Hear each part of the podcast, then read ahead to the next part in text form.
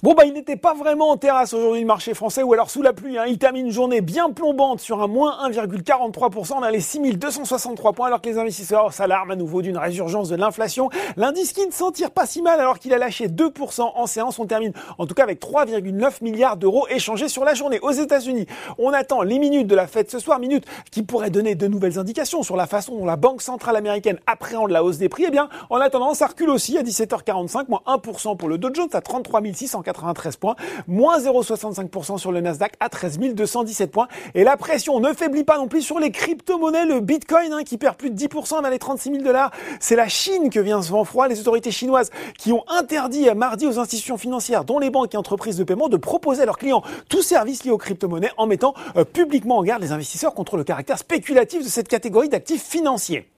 Alors, on a quand même trouvé quelques valeurs en hausse sur la cote, à commencer par JC Deco, qui s'affiche en tête du SBF 120. Le spécialiste de la communication en extérieur a pourtant vu son chiffre d'affaires reculer de 34,6% en organique au premier trimestre, mais explique ce recul est moins important que prévu et table d'ailleurs sur une croissance de plus de 60% de ce même chiffre d'affaires organique ajusté au deuxième trimestre. Odo BHF a maintenu son conseil à neutre sur le titre, mais a relevé son objectif de cours de 17,50€ à 19,50€. Derrière, on retrouve FDJ et Ubisoft qui signent une quatrième séance de progression. Elles ne sont que 13 hein, les valeurs à être en progression sur le SBF 120 et 3 sur le CAC 40, Danone, Engie et ST Micro. Côté baisse, bah, on a moins de mal à en trouver, toujours euh, très volatile, DBV Technologies signe le repli le plus marqué du SBF 120. On en parle d'ailleurs dans le dernier journal des biotech aujourd'hui. Valourec plie également alors que le baril de Brent lâche plus de 3,5% de retour vers les 66 dollars. C'est la soupe à la grimace au menu d'Elior alors que le spécialiste de la restauration collective publiera demain avant bourse ses résultats du premier semestre. Et puis sur le CAC 40, Renault, Total et Publicis Group constituent le trio des replis les plus marqués.